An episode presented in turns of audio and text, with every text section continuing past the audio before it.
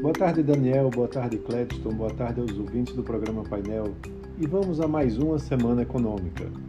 A semana é a penúltima do ano, mas bastante importante, principalmente no campo político, onde os investidores vão estar atentos aos movimentos lá de Brasília. O recesso parlamentar começa na próxima sexta-feira, dia 23, e o governo eleito corre contra o tempo para aprovar temas urgentes, principalmente a PEC da transição, que já foi aprovada né, no Senado há duas semanas atrás e a votação deve ocorrer na terça-feira na Câmara dos Deputados. Esse texto é, é fundamental para a equipe do presidente eleito, o presidente Lula, para viabilizar o pagamento do Bolsa Família com o valor de 600 reais e o adicional de 150 a famílias com crianças de até 6 anos.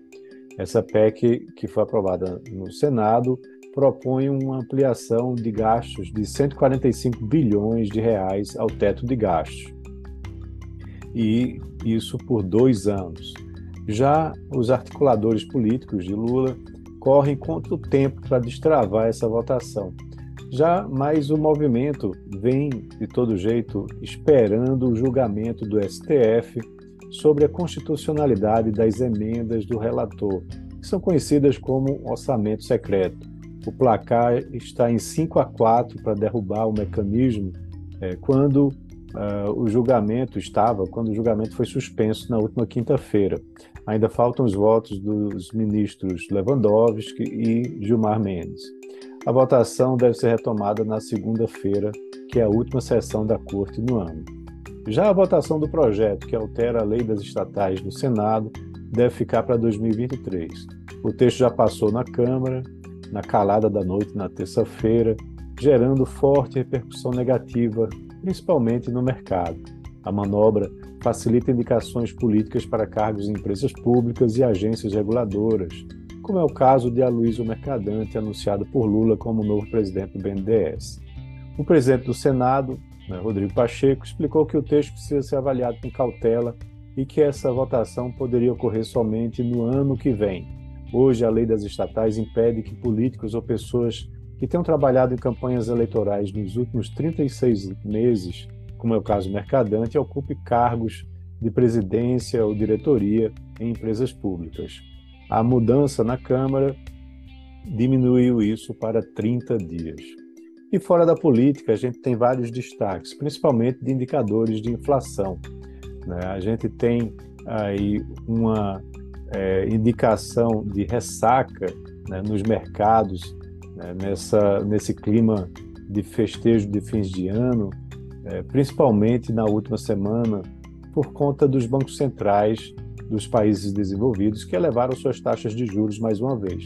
O Federal Reserve, o Banco Central da Inglaterra e também o Banco Central Europeu fizeram cada um um novo ajuste de 50 pontos base, desacelerando o ciclo de aperto, mas indicando que as taxas devem se manter elevadas por mais tempo. Aqui no Brasil, uma semana antes, o Copom manteve a taxa de juros em 13,75% ao ano, né, e o principal destaque da agenda dessa semana é justamente o IPCA 15 de dezembro, né, que vai ser divulgado na sexta-feira.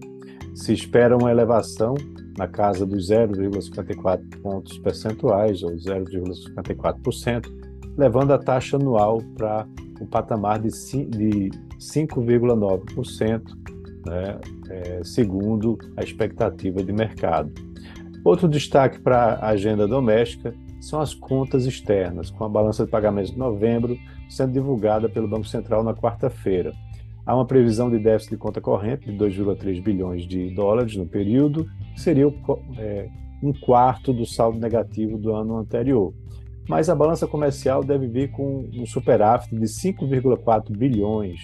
E também o investimento estrangeiro direto tem ajudado bastante, né, fazendo com que as contas é, do Brasil com o resto do mundo se mantenham num patamar bastante é, positivo. Já no exterior, você tem uma última revisão do Produto Interno Bruto lá dos Estados Unidos, do PIB. Né? A segunda, divulgada no final de novembro, apontou para um crescimento de 2,9% e o mercado espera que se mantenha nesse patamar. Também Dados de confiança do consumidor serão divulgados essa semana. E na sexta saem os dados de gastos pessoais de novembro, né, que é o índice de inflação preferido do Federal Reserve. Há uma expectativa de elevação de 0,2% no núcleo desse índice. Na seara corporativa, a Nike vai divulgar os resultados do seu segundo trimestre fiscal na terça-feira após o fechamento das bolsas, lá em Nova York.